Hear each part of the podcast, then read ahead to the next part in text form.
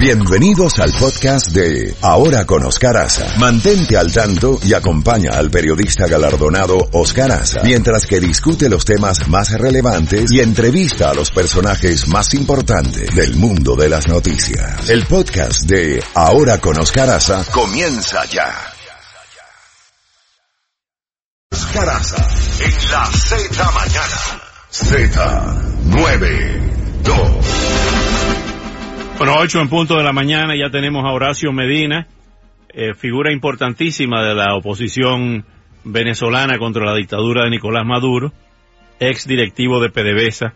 Horacio, eh, no sé si has escuchado ya las, eh, la conferencia de prensa del presidente del gobierno español Sánchez, el presidente Sánchez, donde anuncia el reconocimiento a Juan Guaidó y el fin del plazo que se le dio de ocho días a Nicolás Maduro para que convocara elecciones. Se ha unido minutos después la canciller alemana desde Tokio, Japón, junto al primer ministro Shinzo Abe, Angela Merkel, donde se une a la decisión española de reconocer a Juan Guaidó. Eh, ¿Qué quiere decir esto antes de entrar en el tema de la ayuda humanitaria que va de forma paralela con estas medidas de, de muchos gobiernos?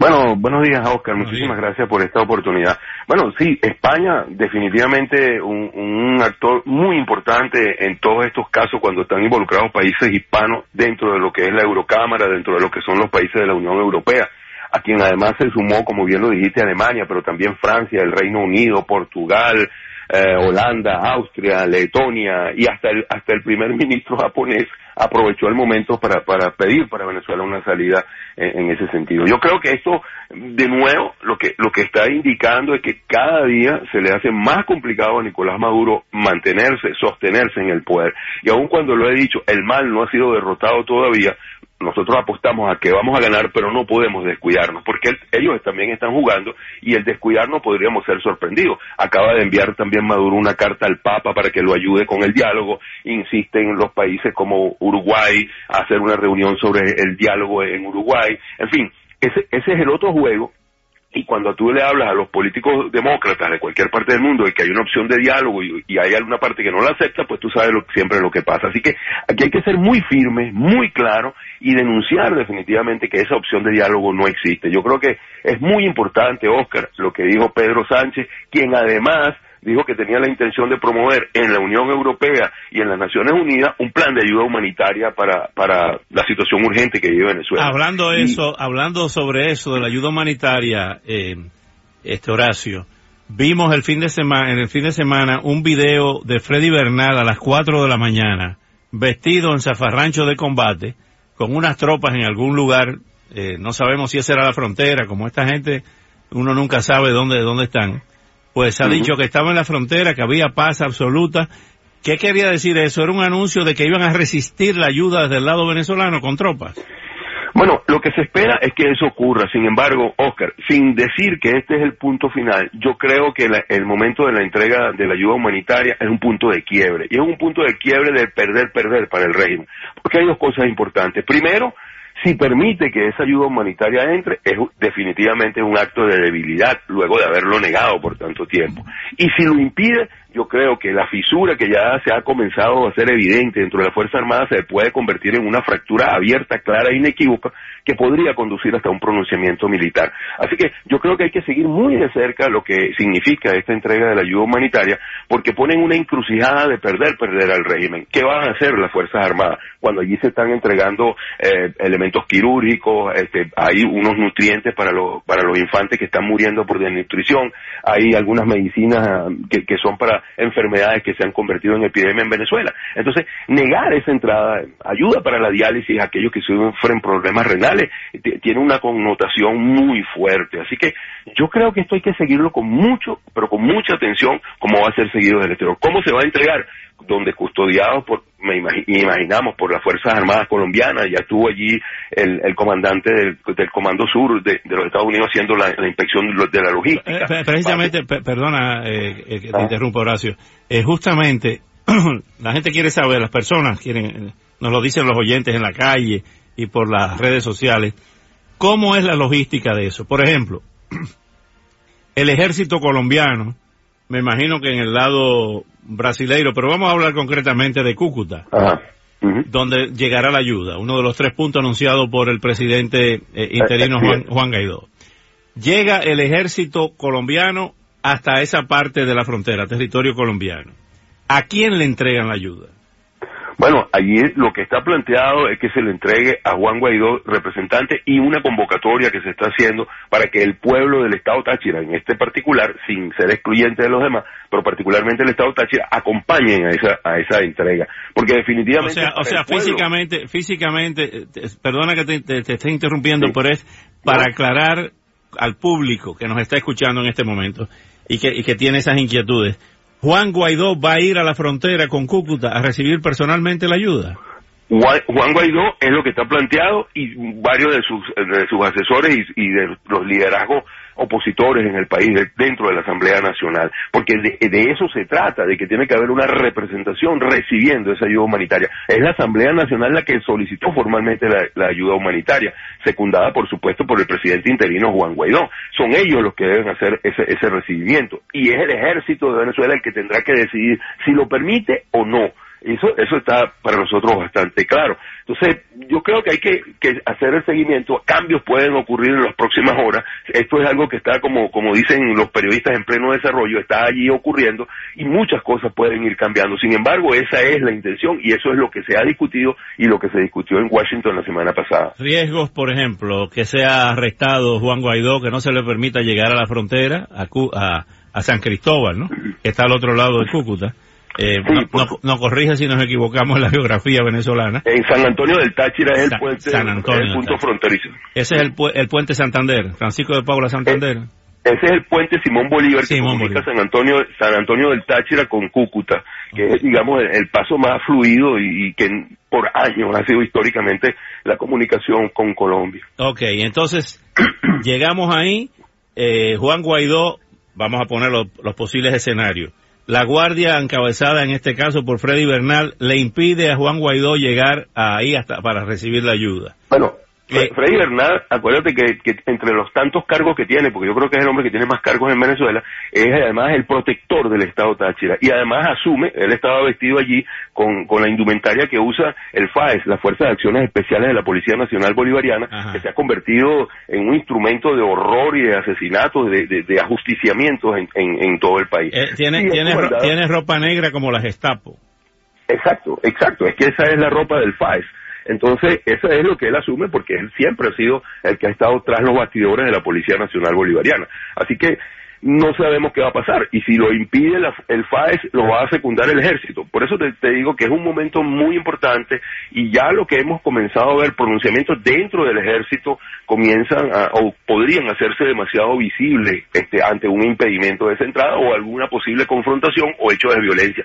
Aunque Llama la atención, Oscar, que el sábado, en todas las manifestaciones que hubo en todo el país, no ocurrió ni siquiera un incidente, no hubo ni un herido. Eso, eso también es un punto que hay que señalar y hay que tener atención con eso. ¿Qué pasa? No, no quiero ni hacer la pregunta porque no quiero ni pensarla. Que arresten a Juan Guaidó o lo ultimen, eh, se convierte en un Luis Donaldo Colosio o en Juan, Juan Carlos Galán.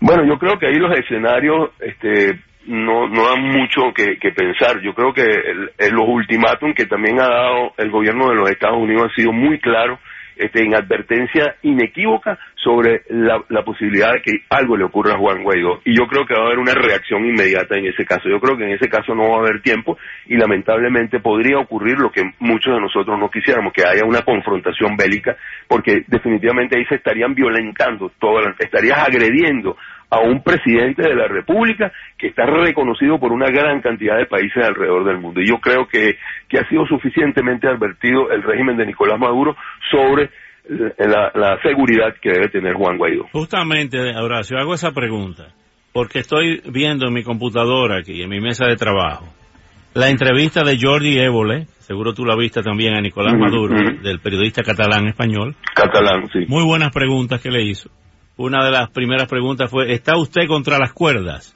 Y eh, los que tenemos algunos añitos eh, estudiando el body language, el lenguaje corporal de las personas, vemos a un Nicolás Maduro desencajado, le han caído 20 años encima en las últimas semanas, con unas ojeras, unas bolsas debajo de los ojos, con una eh, un estado de nervio, mirando para todas, para todas partes antes de contestar. Eh, y en ese contexto lo que vemos es a una fiera acorralada y las fieras acorraladas no reaccionan de forma racional. En ese sentido que te hice la pregunta sobre la seguridad de Juan Guaidó y otros líderes de la oposición. Sí, yo, yo, yo estoy de acuerdo contigo. Eh, no hay nada más peligroso que una fiera acorralada pero también no es menos cierto que a mi modo de ver las cosas no es él el que se empeña en mantenerse en el poder, son personajes tipo Diosdado Cabello y otros de los que están allí alrededor del, eje del narcotráfico y del crimen organizado, lo que de alguna manera tampoco lo permiten, porque no tienen mañana, no tienen futuro. Quizás Maduro podría tener la posibilidad como expresidente de asilarse en algún en algún país. Yo creo que eso hay muchos países que estarían dispuestos a, hacer eso. Bueno, no muchos, pero quizás habrían algunos países que estarían dispuestos a hacer eso. Pero ¿quién va a acoger, por ejemplo, a Diosdado Cabello, a Tarek El Aizamí, a gente que son muy incómodas por sus relaciones con el narcotráfico, es claro y evidente, con el terrorismo, con el lavado de dinero? Entonces, ahí hay una presión interna también de algunos altos mandos militares, pero desde abajo los, los mandos medios comienzan a intranquilizarse, sobre todo desde el punto de vista del ejército, porque ya hemos visto manifestaciones claras de la Guardia Nacional, de la Armada y de la aviación. Falta el ejército, que es el componente más importante. Y yo creo que esto, insisto, hay que ver la entrega de la ayuda humanitaria como un posible punto de quiebre que abra esa fisura dentro del ejército nacional. Has tocado un punto, me alegro que lo hayas tocado con tu experiencia y tu sapiencia, eh, y esto no es una exageración, sino un justo reconocimiento a tu talento. Eh, has tocado un punto neurálgico. Después de, lo de Noriega en Panamá, hemos estado varias veces en Panamá hablando con los actores de ese momento, como parte de mi proyecto de, libro. Y, entonces, la pregunta que uno se hace, y, la he hecho, y la hemos hecho tú y yo muchas veces, en el aire y fuera del aire, eh, ¿cuál, es el, ¿cuál es la razón principal de aferrarse al poder de forma eh, demencial? Y entonces me dicen, lo que tú acabas de decir, la posibilidad de que Nicolás Maduro sea un prisionero del poder, que sea un prisionero de los generales y de los narcogenerales y de los carteles de la droga y de esas mafias que merodean, eh, que medran en Miraflores. Y entonces, hablando sobre Noriega en Panamá, digo, ¿cómo es posible que Carlos Andrés le ofrece que se venga a la horchila y que él le asegura, porque habló con Reagan, en ese momento, con el presidente Reagan, que le aseguraba todos sus bienes y un exilio dorado junto a su familia. Y Noriega no aceptó eso. Me dicen, ah, porque los generales que estaban por ahí y la fuerza de seguridad del mismo le dijeron, no, general, espérate, aquí estamos, eh, tenemos que quedarnos aquí. Lo mismo ocurrió con Saddam Hussein. Eh, lo mismo ocurrió con Gaddafi. O sea, ¿tú crees que en este momento, quizás, eh, Nicolás Maduro sea un prisionero del poder? Yo, yo tiendo a pensar eso, Oscar. Este, no es que sea un inocente que no sabe que, sino que sencillamente, por más que él trate de, irse, de ir, no lo van a dejar, porque los demás no tienen mañana, no tienen futuro, no tienen a dónde ir. Y yo creo que, que cada día ha sido mucho más claro. El gobierno de los Estados Unidos le dijo que, que podía irse a Cuba y que de todas maneras iba a ir a Cuba. Una, a quedarse en el exilio, o otra, a ir a Guantánamo. Y eso es un mensaje muy claro. Y además, Elliot Abrams es el que está comandando su único trabajo desde el gobierno de los Estados Unidos en este momento es Venezuela. Y ya sabemos, por supuesto, quién es este personaje, porque él estuvo muy involucrado, hablando de Noriega, en lo que ocurrió en Panamá. Yo cubrí eso, lo recuerdo perfectamente, establecí contacto con él, es una persona sumamente inteligente, eh, Elio Abrams. Eh, y, trabajamos mucho, principalmente después de la destitución, de la renuncia de John Poindexter y del caso Irán contra con Oliver North. Mira, hay algo interesante, eh, además de lo, de lo que estamos eh, conversando, y es eh, el hecho de que nadie habla, y esto lo hemos estado repitiendo, como una observación simplemente, de que Cuba en 60 años, los Castro no han aceptado a ningún presidente derrocado, incluyendo a Erich Honecker, el, el, el hombre fuerte de Alemania Oriental, cuando intentó ir a Cuba le dijeron no, no, no, que se vaya para Chile, que tenía una hija en Chile y entonces se fue a Chile y allí murió.